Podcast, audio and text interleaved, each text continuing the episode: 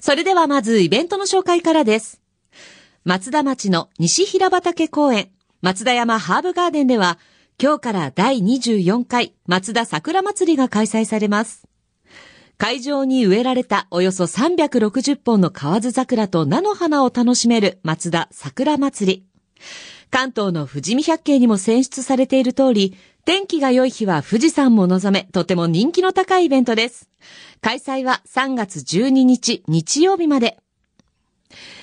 代わって葉山町の神奈川県立近代美術館葉山では現在、企画展、横尾達彦、瞑想の彼方が開催されています。横尾達彦は日本とヨーロッパを行き来して活躍した画家。1960年代、聖書や神話に着想を得た幻想画により、国内外での評価を確立しました。後年には制作に瞑想を取り入れ、書に通じる抽象画へと画風を変化させました。日本の美術館で初めての回顧展として、国内のアトリエに残された作品を中心に、およそ90点を紹介し、横尾の画業をたどります。開催は4月9日日曜日までです。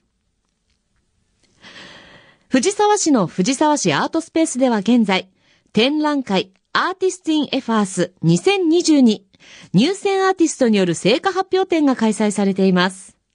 Artists in FAS は藤沢市アートスペースが多様な創作活動に携わるアーティストたちに制作の場と発表の機会を提供するアーティストインレジデンスプログラム。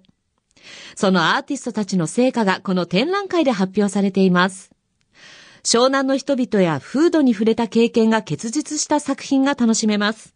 開催は3月19日日曜日まで。開催内容など詳しくはそれぞれのホームページをご覧ください。